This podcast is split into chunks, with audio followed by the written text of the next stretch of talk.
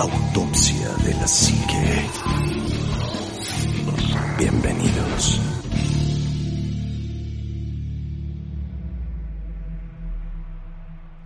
Hola, ¿qué tal amigos? Buenas noches, bienvenidos a su programa de Autopsia de la Psique.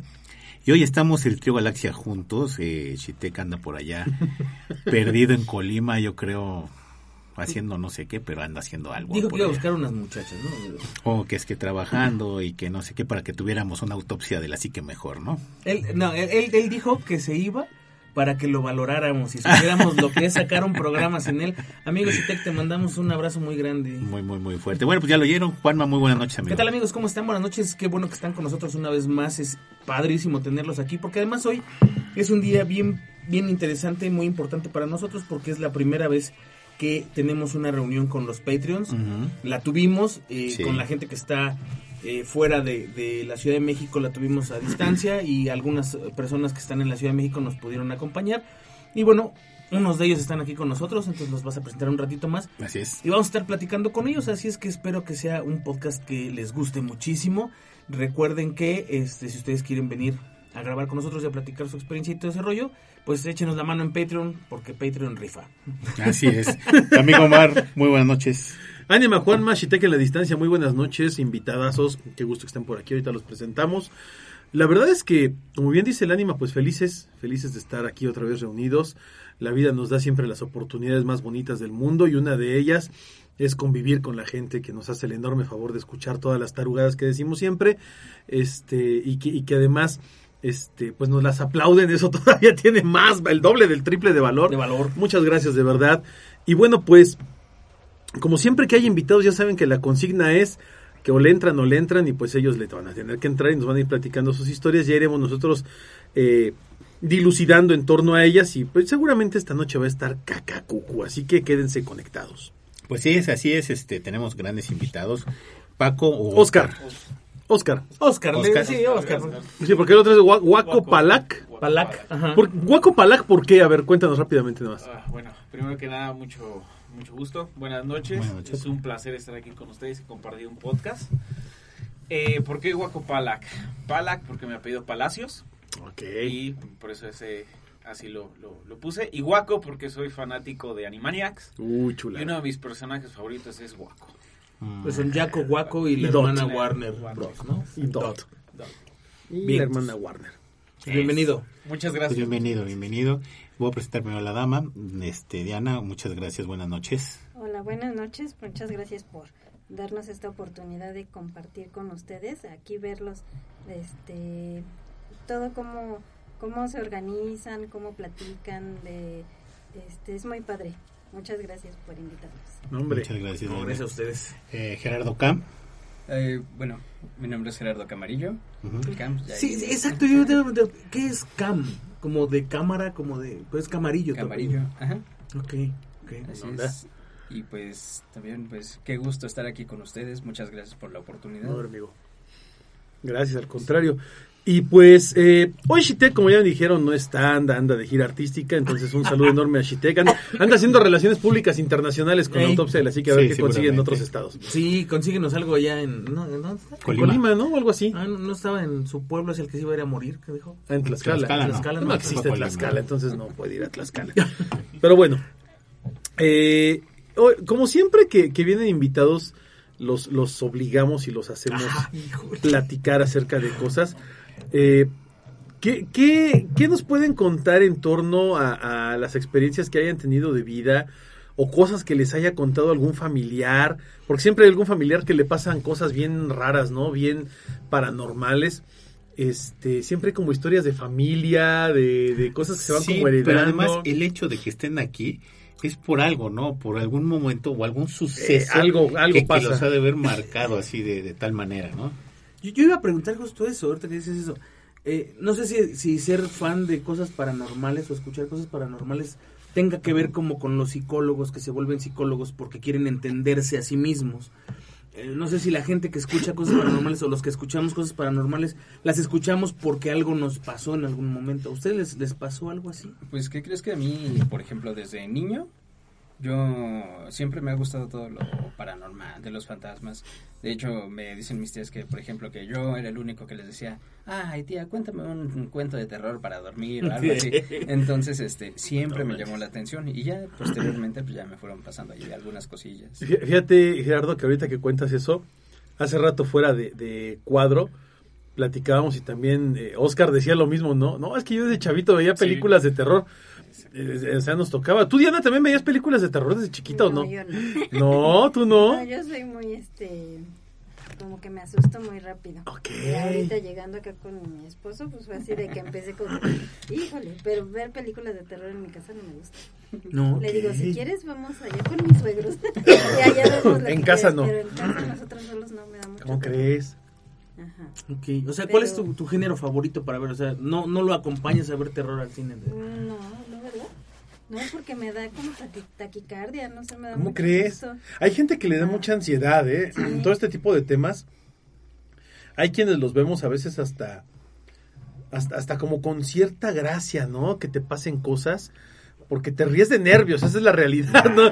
No es que digas, ¡ah, ja, ja, me da risa la aparición de un demonio! ¡Ah, ja! No, ni madres, o sea, es como que te da risa nerviosa porque nos Sí, ha claro, pasado, ¿no? claro. ¿Cuál es la primera reacción que tienes cuando te pasa algo raro? Corre. corres o te ríes de nervios, ¿no? Porque no sabes ni qué hacer eh, eh, y es normal. Pero hay gente que obviamente también le da ansiedad. O sea, pero entonces, ¿tú escuchas autopsia con él? Ajá. Y no te gusta lo de No, sí, o sea, lo Bueno, más es que- loco es eso de que las películas no me gustan, pero por ejemplo escucharlos, las historias y todo eso, me llaman mucho la atención. Entonces, por ejemplo, nosotros en el, en el, en el hospital que trabajamos y todo eso, o sea, a mí me han contado de historias que dices, y me da miedo, pero O sea, tú- gracias a Dios a mí no me ha pasado nada. ¿Tú te sabes la de la planchada y todo este O sea, ¿y pasa en tu hospital? Sí. Todos los hospitales tienen, todos los hospitales tienen su planchada. Sí, sí, sí, yo sé Y otras cosas. Y otras cosas. No, sí, porque además... Porque sí pasan más cosas. Yo me Sí. acuerdo, y lo hemos platicado, ¿no? Yo me acuerdo que, que un día hablábamos acerca, por ejemplo, de del Hospital General, un hospital también viejísimo y en una zona también llena de un montón de energías. Este, los, los mismos polis y los guardias te cuentan, ¿no? Los enfermeros, las enfermeras, los camilleros, todo. Te cuentan unas historias de terror de cosas que ven ahí, que hay en el Hospital General, que ven un viejito, que ven unos niños, que ven duendes, que ven señoras, que ven... Puta, pero te cuentan cosas que dices, ay, Es que caray". tienen energía encerrada, o sea, de la angustia de la gente que no quiere morir, o la Ah, gente que fallece, o la, gente, que jamás atendieron. Se quedaron en la espera, ¿no? Como No, o que es ¿sabes muy angustiante, pues. La gente que se queda con preocupaciones y se muere. Sí. O sea, creo que eso es, es de lo más fuerte, ¿no? Tú también trabajas en el hospital, Así es. ¿sí? Igual, ¿escuchas este, historias ahí o...? Mm, Pues eh, han sido así como que muy muy leves, así este las historias que yo he escuchado, nada más de que, por ejemplo, que se este lo más común de niños jugando con una pelota. Ajá. Eso este, ajá, la mayoría Fíjate qué curioso. en subdelegación ahí en este al- bueno, anteriormente eh, donde está el hospital de Lomas Verdes, a un costado estaba la subdelegación. Y ahí este cuando estaban este reparando este pues los cómo se llaman los trabajadores no les gustaba trabajar en sábado porque decían que veían a un niño jugando adentro con una pelota. Y pues el sábado no había personal de, de- de- del instituto vaya. Y sí en otras este, unidades también es lo que dicen niños jugando con pelotas. Es como muy común los niños, ¿será? Sí, ¿Tendrá algo que ver con que sea niño? Pues es que también lados, pudiera ser, ¿no? Ajá. En hospitales, en cementerios, en casas, siempre son niños, ¿no? Bueno, pero es- eh, incluso se ha comentado que, que, que los niños no son niños, ¿no? O sea, que son Sí, otro tipo de entidades porque... eh, Para que les des entrada. demonios. Ajá, Ajá, son como demonios o algo así, o ajá. duendes. Porque yo me acuerdo que mi mamá me contaba una historia de, de vecindades, de que cuando ella era pequeña, que tendría como 5 o 6 años, eh, no sé si ustedes recuerden, o, o, bueno, no, no que nos haya tocado vivir ahí, pero recuerdan que las vecindades estaban divididas en patios, ¿no? Entonces, eh, cada patio tenía sus lavaderos y sus piletas de agua muy grandes. Y que eran, y eran profundas, o sea, eran unas piletotas de agua porque ahí, bueno, llenaban para hacer todo tipo de cosas con, con- con el agua. Entonces mi mamá me contaba que de niña ella veía unos niños que jugaban con una pelotita, pero como de luz que brillaba. Y se hace cuenta que tenía como un foquito adentro, como esas pelotitas que venden hoy que brillan de colores. Dice, y yo los veía y me quería acercar a ellos. y que, y que uno de sus hermanos una vez la, la agarró del cabello y la jaló porque ya se estaba metiendo a una pileta de madrugada. Y que ella le decía, es que mira a los niños qué bonito, y me dicen que vaya con ellos a la pileta a jugar al agua. Y que mi mamá se quería meter a la pileta y, y mi tío fue el que la agarró de las greñas, así la jaló y la metió otra vez al cuarto de la, de la vecindad. Pero que comúnmente veían estos niños jugando con una pelotita de luz y que ya luego su abuela fue la que les dijo, mi bisabuela les dijo que eran duendes y que se llevaban a los niños, o sea que eran malos, ¿no? También hiciste recordar la canción esa de Por vivir en Quinto quinto, patio, que yo viví en una vecindad. mis besos. Que, que ni siquiera era una vecindad, realmente era como una privada. A ver, hay mucha diferencia entre una vecindad y una privada, amigos. decían- es que mira, le decían vecindad por cómo por- estaba... porque atravesaba una calle Ah, de un lado a otro. de un lado al otro. Eh, Y había muchas casas en ese, en ese pasillo, en ese andadorcito. No había muchas casas, 24 departamentos o 24 casitas. Eh, pero no tenía muchos patios, ni compartían una pileta, ni compartían baños, ni simplemente eran muchas casitas. Por eso digo, era más como una privada. Eh, pero lo que sí me acuerdo es que había una portera que vivía en, en- era la única casa que estaba en la planta alta de una de las entradas. Eh, era una casa como prefabricada, preconstruida. Todo lo demás era normal, concreto, pero la de ella era como añadida después. Y ella era la portera, que realmente de portera no tenía nada. Porque cada quien abría y cada quien abría y cerraba cuando se le daba la gana y tenía entrada por los dos lados, entonces cada quien salía por su lado y se acabó. Ella tenía, si no me, si no me equivoco, cinco hijos. Eh, un, y, de, y de edades extremadamente dispares, ¿no? O sea, el más grande ya era un adulto de 26 años, 28 años, y el más chiquito era un muchachillo de 8 años. O sea, eran demasiado eh, dispares. Pero me acuerdo mucho que cuando tú querías subir a la azotea de noche ellos no te dejaban. Porque además para subir a la azotea tenías que subir por la escalera que llegaba a su casa. Entonces, eh, si tú querías subir en la, en la noche en la azotea, a los niños no nos dejaban subir. Por seguridad y por muchas cosas, ¿no? Al menos eso era lo que nos decía mi mamá. Eh, que, que no nos subiéramos porque no en la azotea no había un barandal ni nada que te evitara que te cayeras y, si- y no había luz en las, en las azoteas. Entonces, si no veías dónde terminaba la- el piso, te ibas al patio y te, te podías lastimar muy feo o hasta matarte. Entonces, eso, eso lo tuve muchos, muchos años eh, cuando yo era niño. Eh, y después nos enteramos que no nos dejaban subir, pero ni siquiera ella a sus hijos ni ellos salían de noche a la azotea. Porque dicen, y, y este lugar no compartía azotea con nada. O sea, de un lado era un estacionamiento, estaba vacío hacia abajo, y del otro lado era una escuela que tenía un patio y el patio estaba ahí. O sea, no, no, no había por dónde subir. Pero nos decían que ellos ya no salían después en la noche ni dejaban subir a nadie ni nada, porque veían sombras y, y como personas a la distancia en las azoteas. Y que de hecho pasaban de un lado de, de las azoteas de las casas de un lado a las del otro. Pero ni siquiera brincaban, o sea, si era un brinco que si, si tomabas vuelo podías brincarlo si eras un adulto, no, no un chavito. Este, a lo mejor era un brinco de, ¿qué te gusta? Dos metros porque era, era- tenía una saliente, el patio era muy delgado. Este, pero dice que ellos veían pasar las, las figuras de un lado al otro así como si nada, o sea, flotando sin brincar. Y por eso no nos dejaban subir. Y, y nos decían que siempre era a la altura de la misma casa, que casualmente era a la, a la altura de la casa que estaba al lado de la casa donde vivíamos nosotros.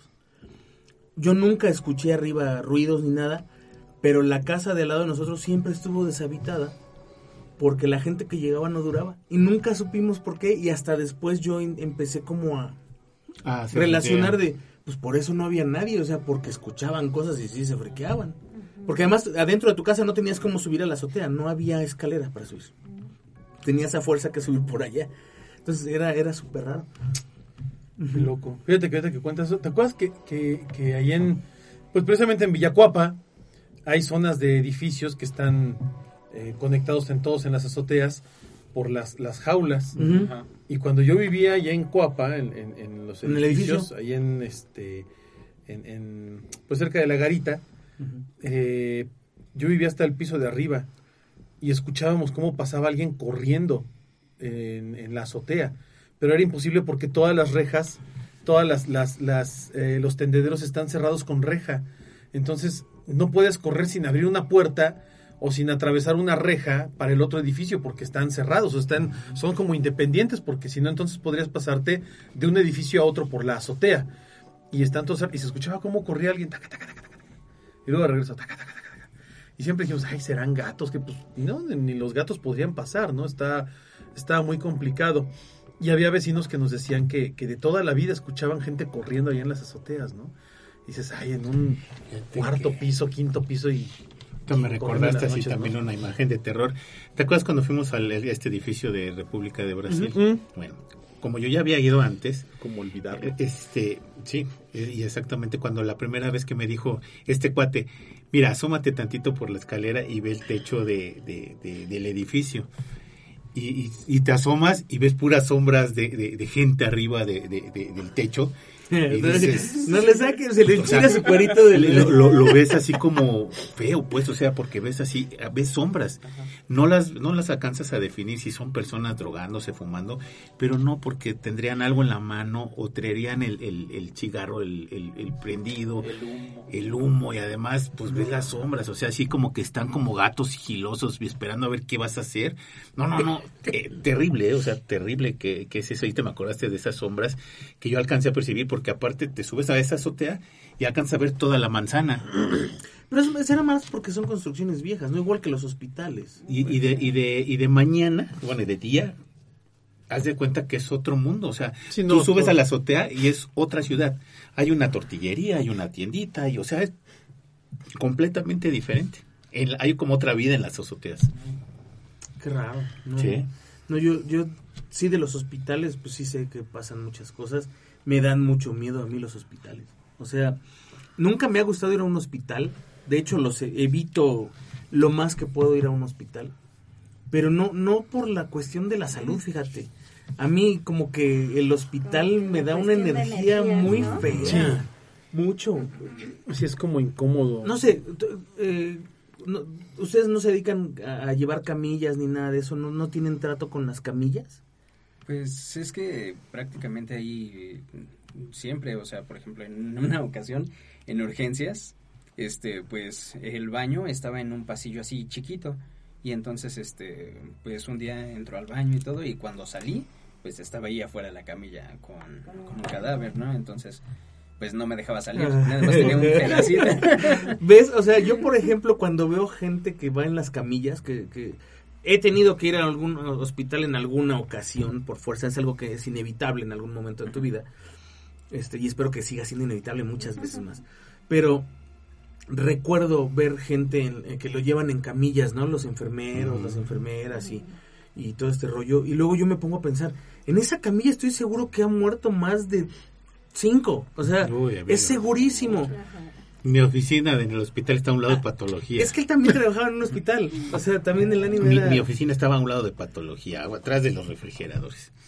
Y entonces era de, de, de ver todos los que subían, pasaban por mi oficina, todos, todos, todos, todos. cadáver tras cadáver Sí, y No, al o sea, principio eso- era muy impresionante, pero trabajé 10 años ahí y, era muy impresionante al principio, después como que Te te, acostumbras. te acostumbras, pero no dejas de sentir la Sí. sensación de cuando alguien pasa, ¿no? No sé. Como que un friecito, ¿no? Sí, hay Sí, algo. sí, ¿Verdad sí, que sí, sí? sí. Ajá, Sí, sí, ¿qué sí. crees No, y más si te quedas en la tarde ya cuando está como más tranquilo el ambiente del hospital. Uy, pues peor, ¿no? Sí, se escucha todo bien Sí. tranquilo. A mí me pasa una situación muy rara. O sea, yo entré a trabajar porque mi esposo me, me ayudó a entrar. Pero a mí me causan me causaban mucho susto los hospitales. Yo, por ejemplo, para... para este-. Fue la tapa de esta cosa. Ah, yo sí. Sí, sí, sí, sí, sí. El plástico de la tapa. Ajá. Este, no me gustan los, por ejemplo, los cadáveres. A mí me causan así como que mucho susto. No sé por qué. Siempre desde niña yo tenía muchos sueños así con ataúdes, con gente muerta y no sé por qué. Entonces, este, en el hospital me causa así como que, mira, me pasa también lo mismo, me, me da escalofrío. O sea, nada más de verlos me da así como que, híjole, como que cosita. Este, yo ahorita estoy este en el área de limpieza, entonces a mí sí me toca entrar este en todos. en Ay, todos qué lados. fuerte. Entonces, este, como tú dices, o sea, muchas camillas, o sea, a veces dejan allí a los los cuerpos y después de que se lo llevan tú tienes que limpiar, hacer el exhaustivo de los colchones. Ujú. Y yo digo que Y la está la camilla, por ejemplo, entrar a las áreas de urgencia está así como que pues bien complicado. Pues es que en urgencia Ay. luego hay sangre en el suelo, Sí, o sea, las sábanas llenas de sangre. o No, sea, y estás oyendo la todo. angustia de la Ajá. gente. Sí, es muy la feo. gente llorando, los médicos corriendo, no, no, no, es así como Yo, fíjate, una vez fui a urgencias cuando me rompí el brazo. Me llevaron a. Me rompí cúbito y radio en tres. Entonces me llevaron a urgencias, ¿verdad? No, no, no me podían poner un curita. Entonces yo recuerdo haber llegado a urgencias y mucha gente, hay mucha gente de verdad sufriendo muy feo. Y, y yo pues con mi dolor realmente no, no, no podía poner tanta atención a lo que estaba pasando a mi alrededor. Pero hay algo que me llamó mucho la atención y fue justamente la señora de limpieza. Porque me pidió además que me moviera de lugar. O sea, yo estaba sentado en una banca agarrándome mi brazo así para... Porque estaba roto, todavía no me ponían yeso.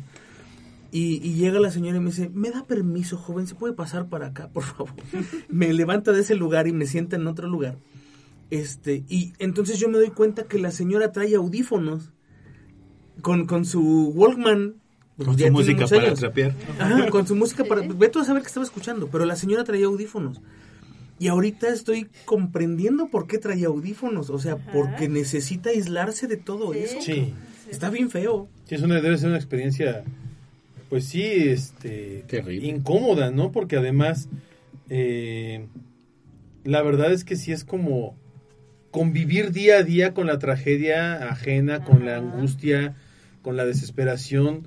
Cuando, cuando mi esposa se alivió de mi hija, ella se quedó 12 días hospitalizada porque tenía problemas de presión. Entonces tenían miedo de que tuviera preeclampsia, entonces la estuvieron cuidando muchísimo, estaba en Gineco 4. Eh, y yo me acuerdo que de repente yo iba a las visitas y me contaba, y dice, es que toda la noche estuvo una, una chica aquí al lado quejándose, ¿no? Llorando. Y es que escuché que se la llevaron a no sé dónde y ya no regresó. Y es que escuché esto, y es que escuché el otro. Y es que de repente estoy, eh, ella estaba en la cama de la entrada, la primer cama, que da a la puerta, y te dejan la puerta abierta toda la noche. Dice, entonces de repente a las 2, 3 de la mañana oyes que pasa alguien, ta, ta, ta, ta, y de regreso, ta, ta, ta, ta, y luego otra vez, ta, ta, ta, y otra vez de regreso, ¿no? Y cuando le preguntas a, la enfermera, oye, ¿a quién pasa? Dice, no, no hay nadie. Dice, yo soy la única que está aquí ahorita de turno. No. Entonces, pues más miedo te da, ¿no? Porque escuchas, o, o- o se quedó una noche, se quedó sola, había tres camas en esa habitación. Entonces una noche se quedó sola y dice, es que yo escuchaba que había alguien en una de las camas al lado. Y, es, y, y- y lo sientes, ¿no? O sea, sientes que hay alguien. Y, y dice, yo nada más, pues, mi niña, pues tenía a, su, a, a- a mi hija, la tenía, y le decía, nada más agarraba a mi hija y me la, me la jalé y la abracé.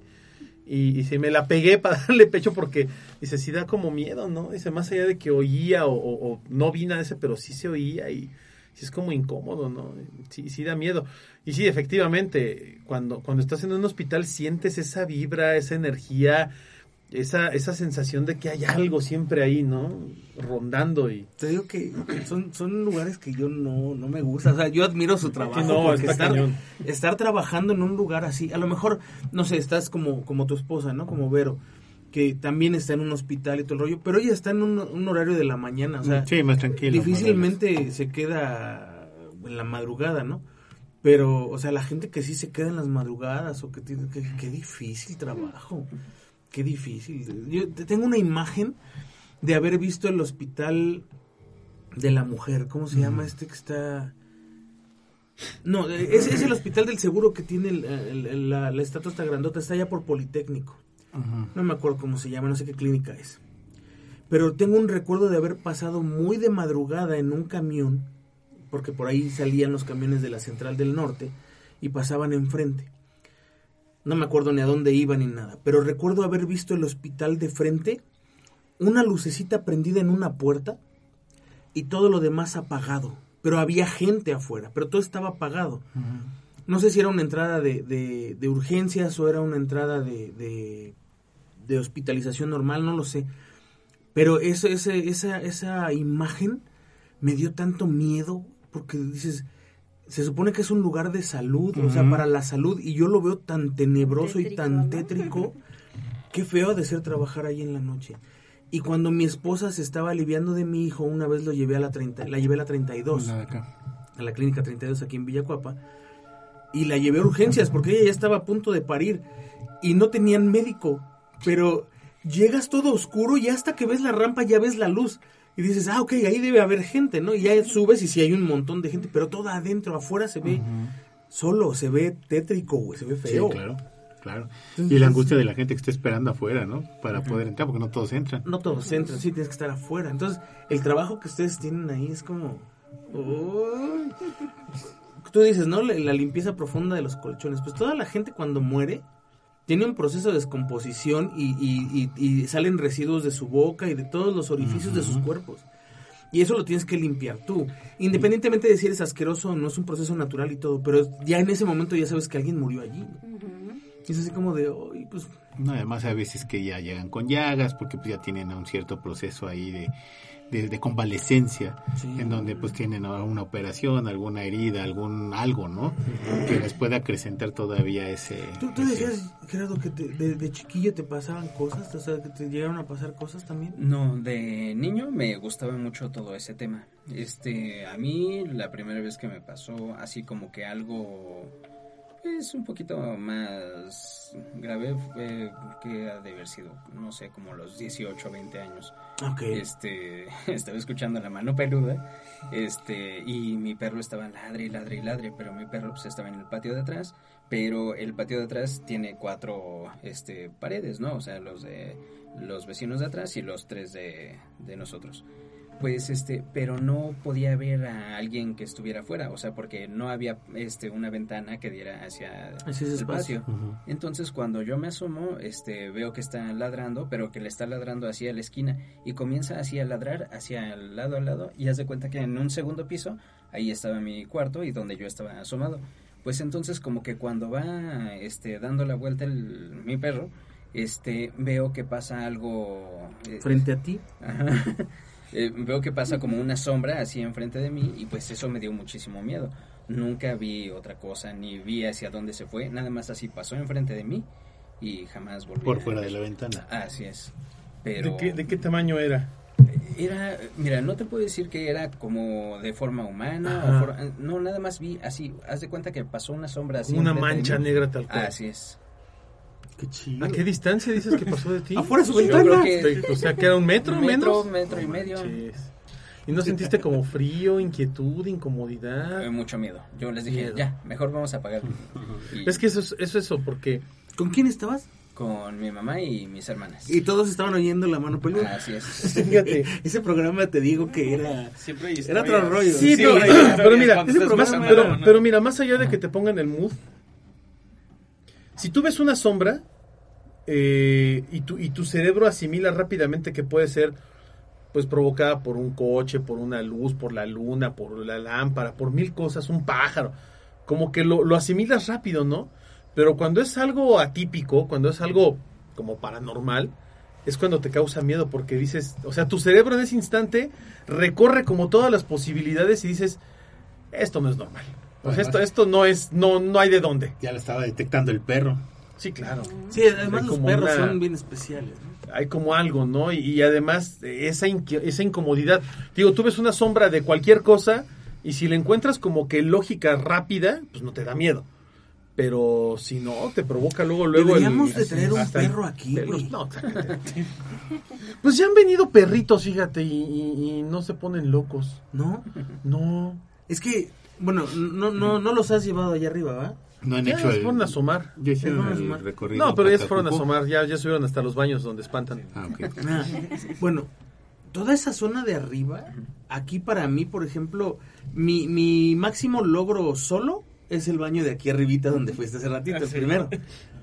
Ya para allá arriba sí he subido solito, pero así como asegurándome que alguien está en el piso de abajito, así cerca de mí, y, Y al, subo. me- y al mediodía, ¿no? No, no, no, ya, ya esta hora, esta hora sí he ido al- hasta, hasta allá arriba solo, pero, pero es como... mm, ¿por qué no me puedo quedar aquí en este de abajo? O sea, tengo que ir al baño de arriba, ¿no? Y Se siente te, raro. además te dan ganas de bajar. Cuando de yo, cuando yo recién No, llegué sí, aquí, sí, te dan no, ganas no. de bajar en chinga de ahí arriba. No cuando yo qué. recién llegué aquí, él me mandaba siempre al baño de hasta arriba. Ah, sí. Y dejé de ir al baño de hasta arriba cuando nos azotaron la puerta. Porque Ah, el baño está a un lado. Y jamás me volví a subir a ese baño. Después empecé a ir al- a, donde fuiste tú. Ajá. Ahí también este luego veíamos cosas en las escaleras, la persona que se asomaba, ¿te acuerdas? Y dije, no, no vuelvo a subir ese baño. Y terminé yendo al baño de hasta acá abajo. Y el Ah, baño de hasta acá abajo está peor. Entonces ya Sí, dices, porque ahí, ahí, es donde ves que se asoma alguien por la ventanita. Estás De- o- de o- afuera. o- O que alguien, te- es o que alguien respira. Que alguien respira. sí, ay, no, no, no, no, o sea, No, eso está Pero creo la que patada. también tendrá que ver con el, con el mood que tú tienes, ¿no? En algún Sí, momento. definitivamente. Porque igual ha venido gente que no le ha pasado absolutamente nada nunca. ¿No? Y va y viene y sube y baja Sí, y apaga y prende. y- El mismo doctor, ¿no? El dueño de aquí. Ujú. o sea, él va hasta su departamento, hasta arriba solo, se queda aquí solo toda la noche. Baja por cosas, sube por cosas, o sea. Y nunca hemos sabido, al menos. ¿Tú, tú has sabido, Mar? Que, que diga, oye, oí ruidos aquí o allá. Mm, Mira, no, pero no lo dice. Exactamente. El día que estábamos aquí Se hace en el una, valiente. en una- ¿qué era una conferencia o no sé qué era. Estábamos en un evento. Estábamos en un evento. El chiste es que estábamos todos en el mezanín de la puerta de allá afuera. Sí, en la recepción, tal cual. Estaban, pues, grandes eminencias de la psicología, estaba el mismo doctor, algunas personas conocidas y una persona que, que es Jam, que la queremos mucho. Un saludo, Jam. Estaba a un lado de la puerta de, de aquí. Para tocar la puerta, pues tienes que tocar el, El aldabón. el Ah, sí. Y pues tienes que hacerlo con un poquito de fuerza porque el aldabón no se mueve con el aire, ¿no? Estábamos todos reunidos y tocaron la puerta. Entonces, Jam se le hizo fácil abrir la puerta y no había nadie. Pero además estaba cerrada la puerta La de afuera. puerta de afuera. Es imposible, no alcanza tu mano, es imposible que tu mano alcance a tocar el aldabón desde afuera. Entonces, no puedes. todos nos quedamos viendo medio. Sí, no. y yo, mi, mi, mi, mi, mi, mi cara fue a dar a la del doctor para ver qué hacía, porque el doctor decía que... pues, no. Y el doctor así como, ah, bueno, que el show tiene que continuar, ¿no? Y seguía hablando, y dice, ah, caray. Pero acabamos de ver un fenómeno de este tipo y no dijo absolutamente nada, ¿no? Pues a mí el día que te estaba esperando aquí en la mañana, Sí, que me dijiste, ya es la segunda vez que te salgo a abrir. es, es la segunda vez que te salgo a abrir. Está- estaba yo aquí sentado en la computadora, estaba escuchando música, estaba viendo unos videos y estaba esperando que llegara el ánima. Y entonces él no traía llaves porque me las había dado a mí y yo abrí.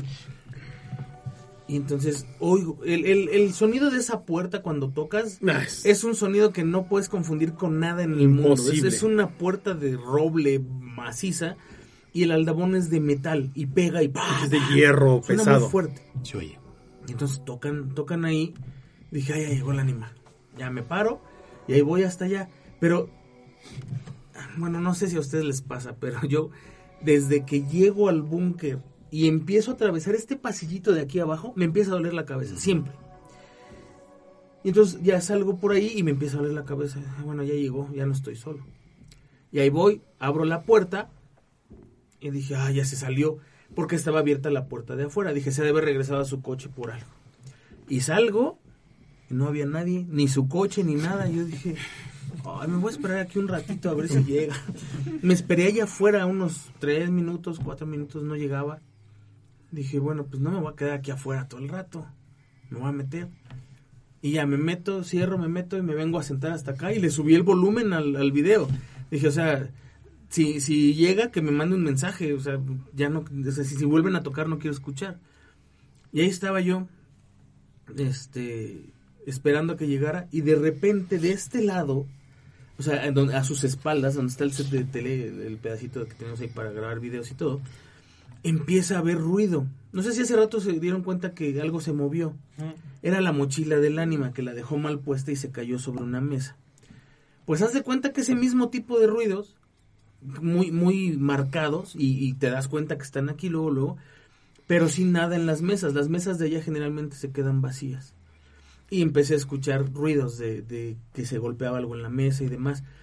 De hecho, yo me levanté porque dije igual y ya se... Ah, yo acababa de traer una luz de que está ahí, de hecho, para fotografía, una luz muy, muy alta. Y la dejé chaparrita y la dejé en el, en, parada en el piso. Escuché un golpe y dije, ya se cayó. Entonces me paro para levantarla y estaba donde yo la dejé y dije, no, sí, creo que sí, ya me, o sea, tengo que hacer algo porque ya, ya me están llamando mucho la atención. Y ya en eso regreso para acá y a los dos, tres minutos toca el ánima y ya salgo y le digo, es la segunda vez que te abro. Me dice, ¿cómo? Digo, es que ya habían tocado y no había nadie. Digo, o sea, es horrible estar solo aquí. Un día llegué y me dice la, la Mari, que es la, la secretaria del doctor, que está ahí en la mera entrada. Me dice, ay, amiguito. Dice, fíjate que hace rato algo se cayó ahí arriba, hizo un ruido horrible, pero yo ni subí a ver. o sea, hasta ella que lleva, ¿cuántos años lleva aquí? 25, 25 años, trabajando aquí, dijo, yo no voy a subir a ver. eh. Ahí te encargo que vayas, ¿no? No, que vaya Omar. O sea, ese tipo de cosas son como, como el mood de los lugares, ¿no? Y pues aquí no ha habido mucho sufrimiento más allá de que grabemos esto. O sea, No, aquí No, nada. eh, no hay por dónde. No es como el. No era como panteón, sí, no sí. era lugar de nada, nada, era un lugar muy Y eso se construyó tal cual como está ahorita. Este se construyó sobre una primaria. Eran terrenos de sembradío de maíz, Sí, o sea, sobre no un cementerio indio. Zona. Sí, o sea, había, dicen que había un pozo y unos Pero era un cenote, ay, un cenote, ¿no? Y- no, pero realmente no, o sea, toda esta zona, al igual que toda la zona de Coapa, de Culhuacán, pues eran haciendas y eran zonas de sembradíos. Este, por eso los nombres de las calles allá en, en, en- en Coapa son, este, eh, bueno, toda la zona de, de- desde Santa Úrsula, desde donde está Viaducto Tlalpan, eh, todo Acoxpa y todo eso, todo eso eran era parte de la, de la hacienda de Coapa. Entonces todas esas que son el bordo, pues porque era un bordo tal cual, donde, donde pasaba un canal de agua, está este la garita que era por donde entraban a- y, y pagaban cuota en los canales, todo esto conectaba hasta Xochimilco, ¿no? Con, con, con los canales, canal de Miramontes, era un canal tal Ya, cual. Y aquí era el único era paso que estaba, era Santana. Era Santana. Para ir a ver a la Virgen de Santana, ya pues Ujú. en Andrés Tomatlán, Santa Marta, todo Hacia. Tláhuac.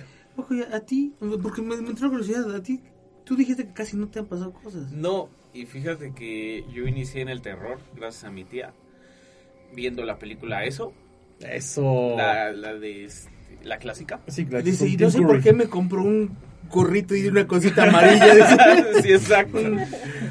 Y de ahí Poltergeist, eh, Cementerio de Mascotas, de hecho mi autor favorito es Claro. Stephen King. Y bueno, siempre me ha gustado el terror. Les comentaba que me gusta ir a, a los cines solitarios. Antes de la pandemia las funciones eran a las 12 de la noche, la última. Eso es una enfermedad, chécate. Hay muchos que hacen eso. bueno, ¿qué, películas? De terror, nada más. O de sea, terror nada más. A ver películas de terror De a un terror cine nada- solo. Sí, exacto. Y me regreso enfermo. caminando, me regreso caminando y me quedo en un parque también, ahí con la adrenalina de escuchar, ¿no?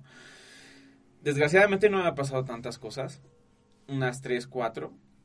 He jugado la Ouija, eh, muchas situaciones, eh, de hecho estuve en, en- en- en santería y todo eso y no he visto tantas cosas.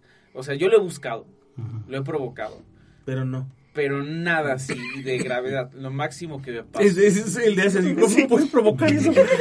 Sí, No, ahí te voy a decir algo. y, y vivo solo, ¿no? Entonces, este, yo tengo gatos, en lugar de perro tengo gatos.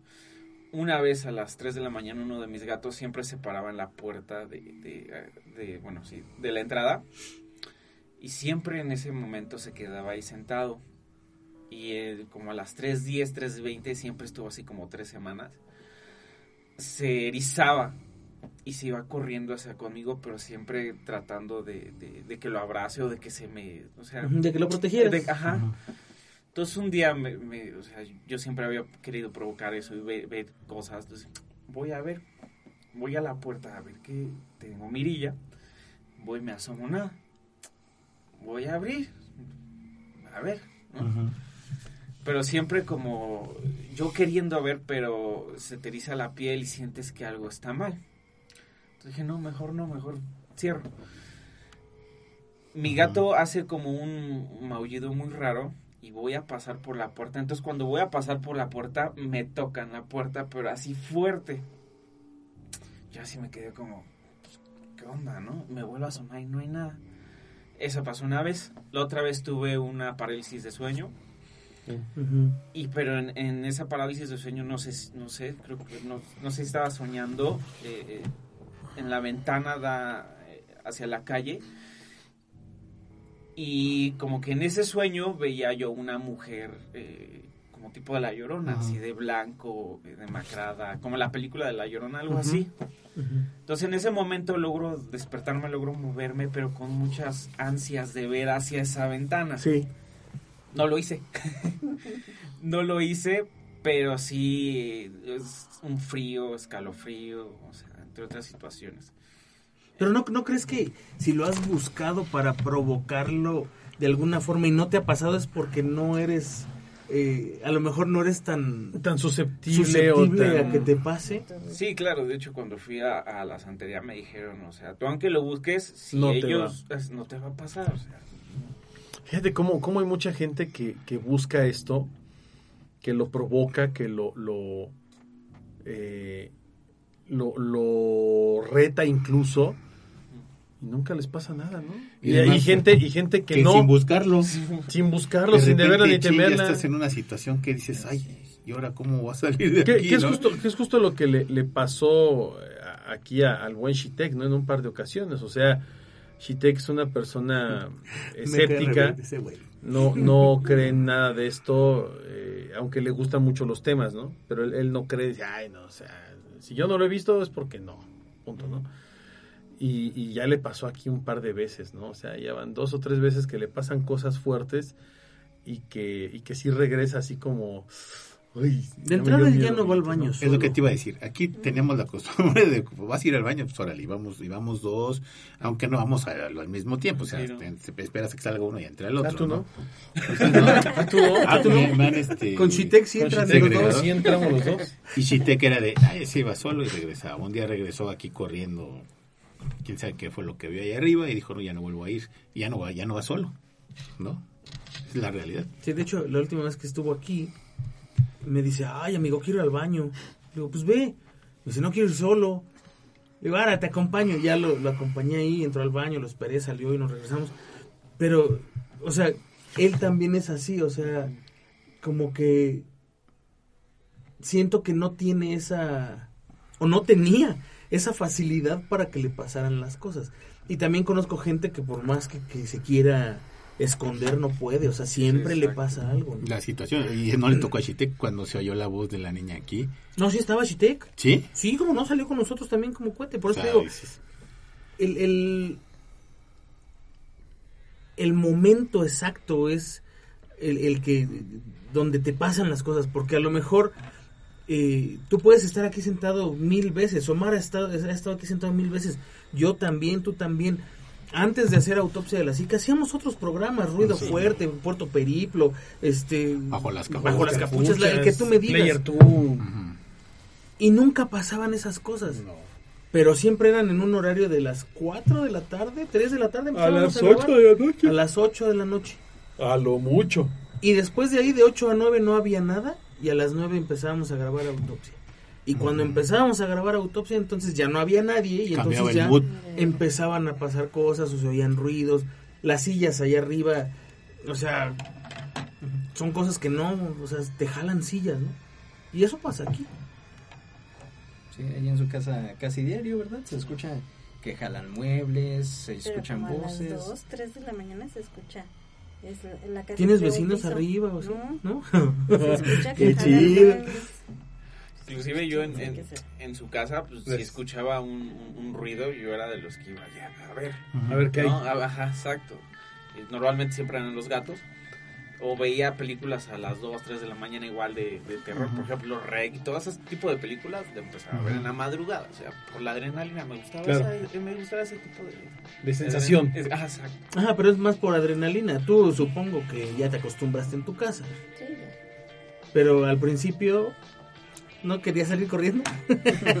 Sí. Fíjate, fíjate que, que ahí en... Yo viví en unos departamentos, ahí los de las Trojes. Ah, claro, sí. Esos, esos departamentos Bien están eh, construidos en una parte que todavía es eh, los restos del casco de la, de la ex hacienda de Cuapa, ahí en Calzada del Hueso. Entonces está el arco de lo que queda de la entrada de la hacienda, están los muros de la hacienda y adentro algunos, algunos muros de, de los edificios y de las bardas son todavía de, de adobe y tienen todavía partes donde ves lo que era la, la pues el, el- los muretes de la hacienda, ¿no? De Cuapa. Dicen que, que ahí eh, en esa zona, sobre todo cuando, cuando fue este eh, esta, este sitio que se hizo ahí en General Anaya, ¿no? En donde está el Museo de las Intervenciones, la batalla de Churubusco, pues sí hubo algunos conflictos, ¿no? Hubo algunos Sí, muertos pues ahí se quedó, zona ahí se quedó parte del ejército eh, norteamericano. norteamericano y hubo muertos y demás, ¿no? Yo me acuerdo que esa, esa unidad habitacional es chiquita, son cuatro, uno, dos, tres, cuatro, seis, son como ocho edificios nada más. Eh, y son de cuatro pisos, planta baja y tres pisos. Y cuando, cuando yo vivía ahí con, con mi esposa, eh, llegamos a vivir ahí pues muy tranquilos, muy a gusto, son departamentos pequeñitos. Y nosotros vivíamos en un segundo piso. Y arriba de nosotros había nada más un, un departamento más. Y de repente eh, escuchábamos que movían muebles. En la- pero como a las 3 de la mañana, ¿no? Yo hasta le decía a, a mi esposa, le digo, ah, pinche gente que tiene que andar moviendo, ¿no? Y les pegábamos con la escoba en el, en el techo, ¿no? Pa, pa, pa, pa. Como viejito. Como viejito. Sí, pues no me iba yo a parar, ¿no? Total que un día, un día sí me harté y le digo, yo sí les voy a ir a tocar a la puerta, esos cabrones. Ya me tienen hasta la madre, ¿no? Y ahí voy, ¿no? Me pongo en estoy, va, ahí voy, subo y voy y les toco la puerta. Pa, pa, pa, pa. Pues nadie salió, ¿no? Y yo todavía, yo todavía bien valiente dije, ah, les dio miedo mi presencia, no salieron estos güeyes, ¿no? ¡Ah! Pero me llamó la atención algo muy curioso y es que todas la- las ventanas tenían cortinas y las cortinas se veían como viejitas. De esas cortinas que es como como ralitas, ¿no? Como llenas de polvis ahí. Les dije, pinche gente cochina, Cortinas ¿no? que nunca se han movido. De esas cortinas que llevan tiempo sin moverse, ¿no? Qué pinche gente cochina. Y las plantas que estaban ahí, pues descuidadas, secas. Yo dije, ay, gente huevona esta. Ahí voy para abajo otra vez, ¿no? Le digo, pues ya les toqué la puerta, cabrones, y no abren, ¿no? Nada. Y al rato, ¡ah! pero así movían los, y se oían tacones. Pero de eso que oye los tacones bien claros, ¿no? Ya, pinche vieja, a las 5 de la mañana los tacones, digo, ¿esta qué a dónde va o qué, no? Pues total que, que eso fueron los, primeras, los primeros días que estuvimos ahí. Y, y por una o por otra no preguntas nada, ¿no? Y un día bajamos con la, con la señora chismosa del edificio. Siempre hay una señora chismosa ahí en la colonia. Ahí, esta, esta vivía en la parte de, de abajo. Era nuestra vecinita de, de abajito, hacia enfrente. Y ahí vamos, oye señora, una pregunta, usted que conoce aquí a todo el mundo, ¿quiénes viven allá arriba en el, en el 302, que esto y esto? Y dice, ay joven, ¿por qué? Digo, pues porque se oye un chingo de ruido arriba de nuestra casa y jalan y se dice, joven, dice, tiene como ocho años que nadie vive ahí. Dice, tiene, tiene, tiene ocho o nueve años que está ese departamento abandonado. Es de una familia que, que estuvo viviendo ahí, eran tantos hijos. Que la y- asesinaron. y no, no, que, que se fueron, que un día agarraron sus cosas, se fueron y ya jamás regresaron y que pues ni sabían de ellos, ¿no? Que de repente había venido alguien a ver y, y entró al departamento uno de los familiares, algo así, y, se y como que sacaron cosas y todo. Se ha dicho el departamento está vacío, no tiene ya ni muebles ni nada. Y así le digo, ay, no me diga eso. Tú escuchabas que se. Y sí, oíamos que jalaban y arrastraban los muebles y luego ya... Pero luego, luego sí nos daba risa porque le pegábamos con la escoba y se quedaban callados. Llegaba pinches fantasmas y bien que saben, ¿verdad? que se quedan callados, pero sí se oía un, un- un montón de, de- de cosas ahí, ¿no? De ruidos. Y en una ocasión caminabas por el... eh, entrabas por, por lo que es la puerta de la hacienda. eh, está muy bonita la entrada y todo, y caminas por el estacionamiento. Llegas hasta el fondo y hay un muro todavía de los de la hacienda pasas por un pasillito entre dos edificios y das vuelta a la derecha y llegas a un solar muy bonito y caminas junto a unas plantitas están todos los edificios así. Está, está muy lindo. Entonces, eh, una vez llegué con mi esposa ya tarde, no me acuerdo que andábamos siendo de vagos y llegamos ya de noche, eran como las 2 de la mañana. Y entramos caminando y vamos, vamos pasando así por, por uno de los edificios y había como pasillos con plantas muy bonitas, estas plantas como arbustos muy cuadraditos. Y vamos caminando y de repente los dos volteamos y nos quedamos viendo y me dice, ¿tú lo viste? Y le digo, te voy a decir justo lo que yo vi y me dice si es eso. Le digo una sombra blanca que pasó de aquí para acá, así, y así dice, sí. Uh, Pero así, y pasó enfrente de nosotros. Y en otra ocasión bajábamos a nuestra perrita que hiciera del baño y corriera y todo el rollo. Y también la bajamos luego como a la una y media de la mañana porque ya llegábamos bien tarde. Y ahí bajamos a la malla que hiciera sus, sus gracias y todo. y, y había un lugar donde ella nunca se acercaba. Ahorita que hablaste de perritos. Entonces la Maya se, se, se hacía para atrás, ¿no? De un lugar y, y se le ponía su pelito. Está bien chiquita, tendría como medio año mi perrita. Y se le ponía el pelo así como crespo, ¿no? Y, y como que gruñía. Y, y justo ahí por donde vimos la sombra esta blanca, la perrita como que no, hasta, hasta se hacía a un lado, o sea, hasta se abría, íbamos por el caminito, y curiosamente ahí se abría para dar la vuelta hacia la nada, caminaba un pedazo y se regresaba otra vez, o sea, como que esquivaba algo, ¿no?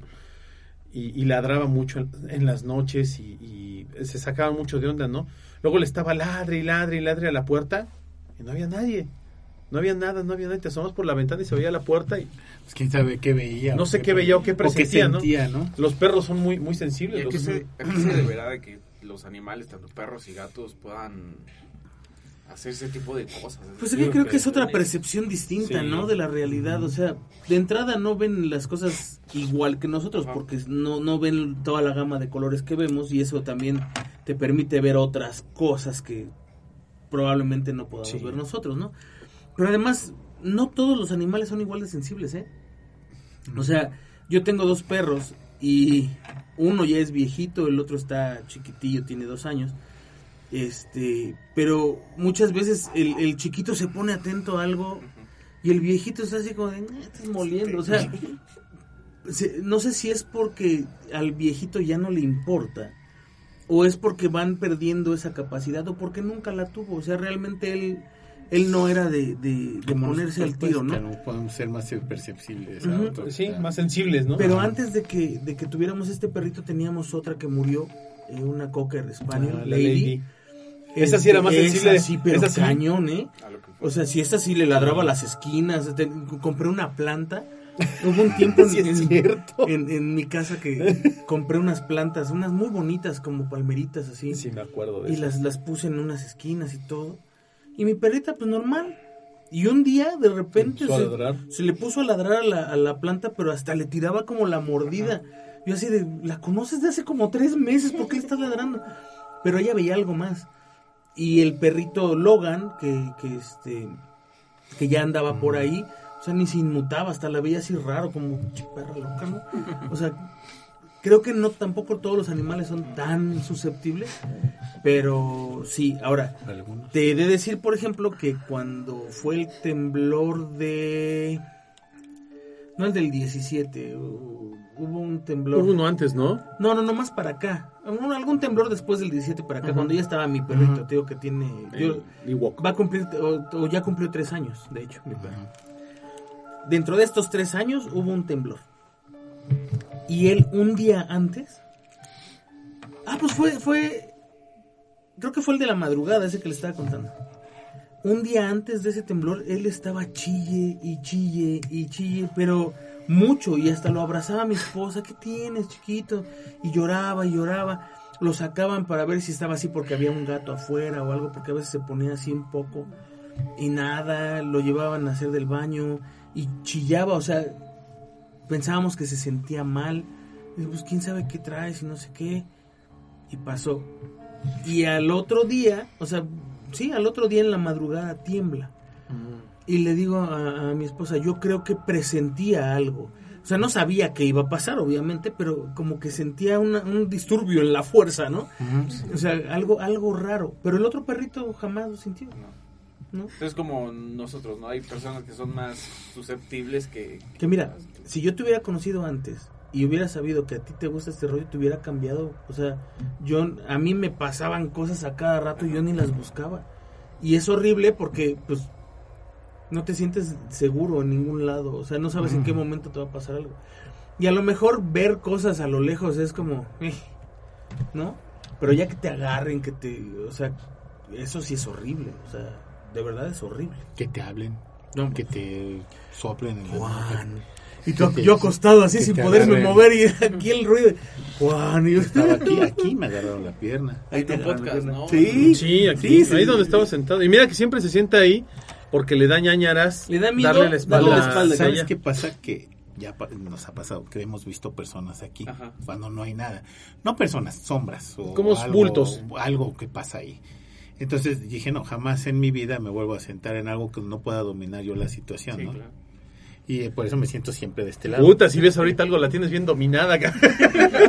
Desde ahí quiero ver cómo corres. Es el dominar falso- entre comillas, el no es el falso, falso sentido, sentido, de, claro. de, de- de dominio Pero- de una situación. Pero es que es muy cierto lo que dices, Anima. O sea, eh, el hecho de creer que tienes el control sobre algo te da fuerza. O sea, te da cierta a mí seguridad. me agarraron la pierna y me salí corriendo. Sí, güey. Bueno, nos fue- la puerta y acabamos hasta el kiosco, creo, los tres, cabrón. O sea, Entonces, o sea, aunque un pienses que que nos seguro, apagaron las estás luces seguro. también de aquí, ¿no? Y estábamos allá en la No, nos entrada. prendieron No, esta. prendieron. No, prendieron esta y luego la apagaron, porque estaba, la habíamos dejado prendida, les apagaron y prendieron las luces. Y estaba el dimer, o sea, ni siquiera estaba el apagador que está ahorita. Yo de esa no me acuerdo. Me acuerdo de Cuando la de estaba Shitek. molestando a Shitek, fue esa justamente. No, nos prendieron más la luz. No, estaban apagadas. No, gordo. Estaba, estaba todo apagado. Sí, todo apagado. Y estábamos el ánima y yo recargados De hecho, ya nos en el íbamos. barandal. Porque Tú estábamos fregando a Shitek, yo estaba arriba molestando a Tú Shitek. estabas arriba esperando a que Shitek saliera del baño donde tú fuiste ahorita. Ajá. Y Pero Nosotros ya estaba estábamos en los todo sillones. apagado, nada más estaba prendida la luz del mezanín sí es cierto. hasta allá afuera. Y todo esto estaba apagado. Entonces yo estaba viendo al ánima así Porque estábamos platicando. y de espaldas estaba el búnker hacia atrás de él. Entonces estamos platicando y de repente esta esta luz ahora es un apagador, pero antes era un dimer, o sea, le dabas Tenías vuelta y, y prendía la intensidad, Pero o sea, con apaga. fuerza. ¿no? No, Sí, lo tenías no, que girar tenías que todo girar. para que Tienes que darle prendiera- una vuelta completa perilla. modulábamos la, intensidad de la 100%. luz. Entonces estaba platicando con, con el ánima y de repente se, pre- o sea, así como lo estoy viendo atrás de él, se prende la luz del búnker de, de aquí del estudio. Como apagador. como, como si fuera un apagador, o sea, ni siquiera de a poquito, sino de repente se prende toda la luz. Que dijeras era un falso contacto, no, No, puede no. ser porque la tienes que girar toda para que se apague. Entonces, de repente se prende toda y le digo al animal, no seas mamón. O sea, eso fue mi palabra. Sí, me acuerdo. Mira. Yo ni siquiera alcancé a decirle el mira, él dijo, no, no, no, no, no, no, no, y me empujó y salió como juguete hasta la calle. Y ahí voy yo atrás de él hasta la calle y sale este cuate también Omar. ¿Qué pasó? ¿Qué pasó? Y sale Shitek, ¿qué pasó? ¿Qué pasó? Y yo, se prendió la luz. Y pues sí, ya volteamos y la luz prendida allá abajo. Y me dice, este, Omar, Pero además ni siquiera era tan tarde. No, no era Eran tan como tarde. las. Me acuerdo que hasta había todavía algo de luz de día. Ya desde allá afuera. No, ya la era- puerta, O ya, ya ya estaba estaba como las oscuro. 6 de la Ya tarde. estaba sí, no era muy tarde, era. era... No eran las 11, pero sí eran como las 9 de la ¿Eh? noche, 9 y media. Pero le digo a Omar, se prendió la luz. Y me dice, ay, claro que no, la dejaron prendida. Le digo, no la dejamos prendida, pues si yo, o sea, yo la apagué. Entonces ya regresa Omar y la apaga y efectivamente pues le da toda la vuelta al dimer, ¿no? Pues sí, ya vámonos, sí, ya vámonos, ya vámonos. O sea, cosas que no, no, te, no te explicas, ¿no? Sí. Pero, pues igual, a mí no me dio miedo, a mí me asombró. No seas mamón, se prendió la luz y este güey, quítate, quítate, quítate. Ábrete. Vámonos Pues para sí, afuera. pues es que es, es lo Sí, mismo. después averiguas. Busca, la seguridad, digamos. ya después ¿no? averiguas. Además, yo lo tenía de espaldas, Sí.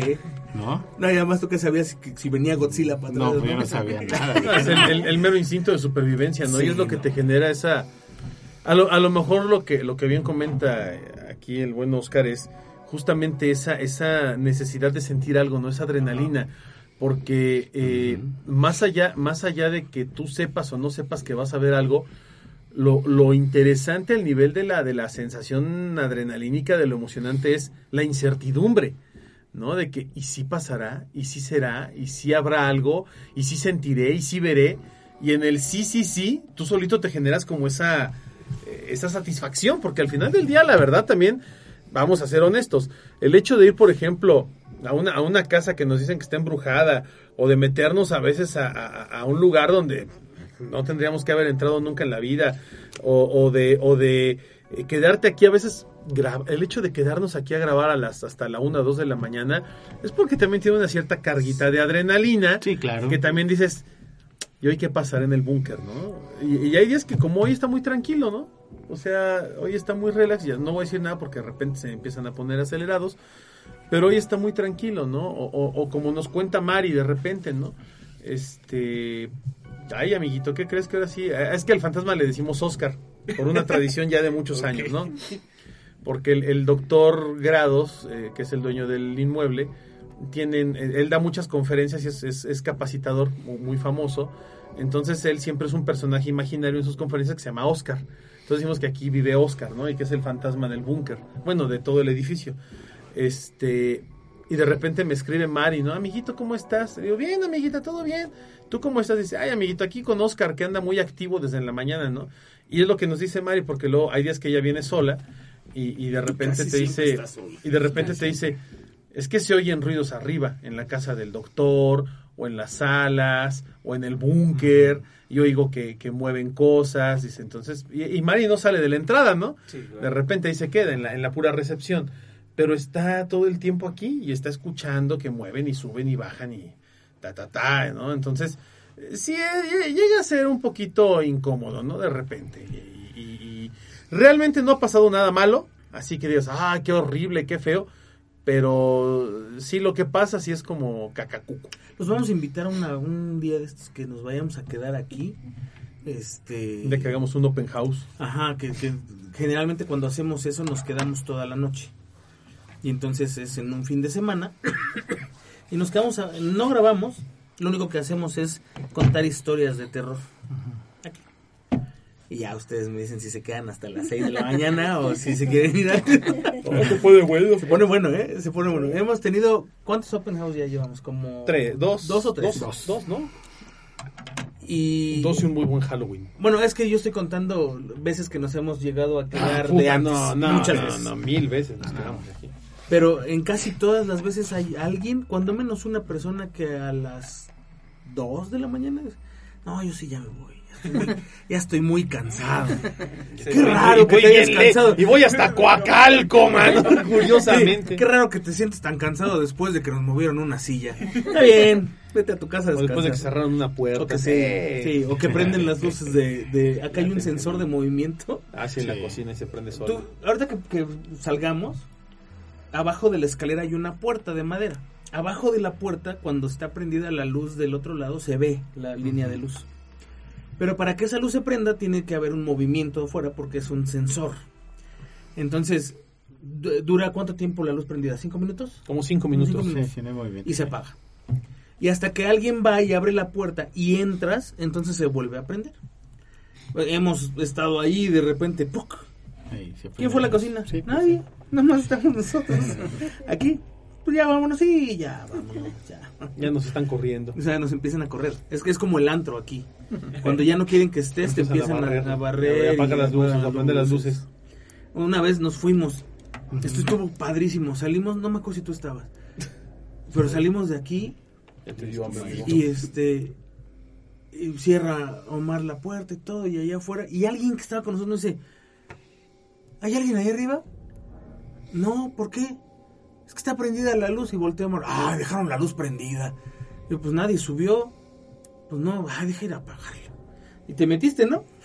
y bajó, la luz está apagada Sí, estaba apagada, pero estaba- afuera se había prendido llegué, así como que no, vamos, no, estaba no, sí, sí, así nos ha pasado varias veces. Digo, ahora, ahora ya hay un sistema de, de, de- De de automatización de luces que hace prendidos y apagados de las luces de manera automática a ciertas horas, ¿no? Entonces, de repente a las 2 de la mañana se prende una luz de, un, de, un- de hacia afuera y dura media hora y se apaga sola, se prende una luz de aquí abajo, o sea, hoy, hoy ya hay un sistema automático de luces que permite que haya como, que, que hay Como como movimiento, movimiento. ¿no?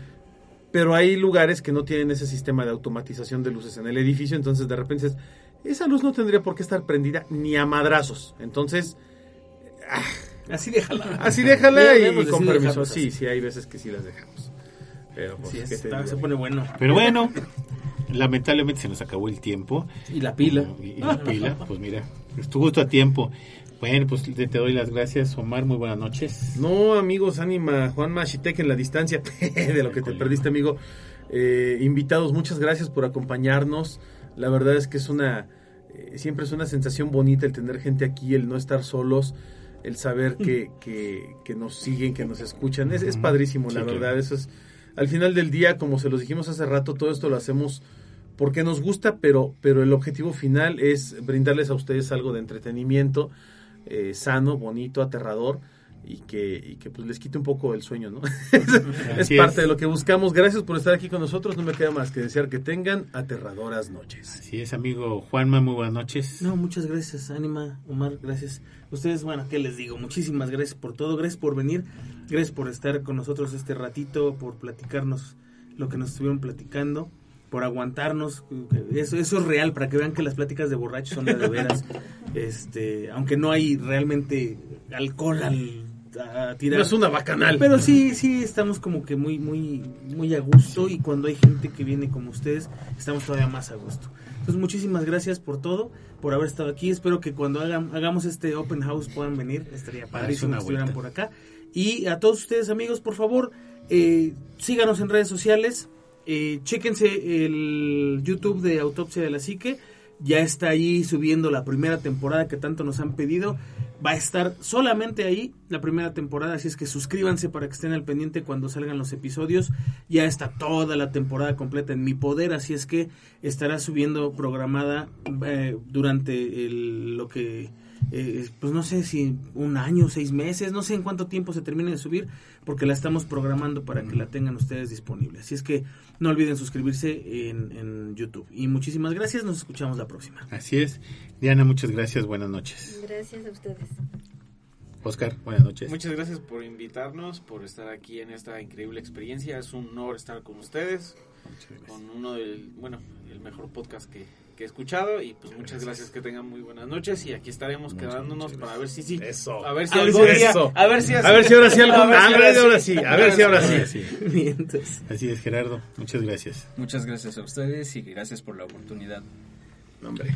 Bueno, yo soy el ánima de Coyoacán y esto fue Autopsia de la Psique.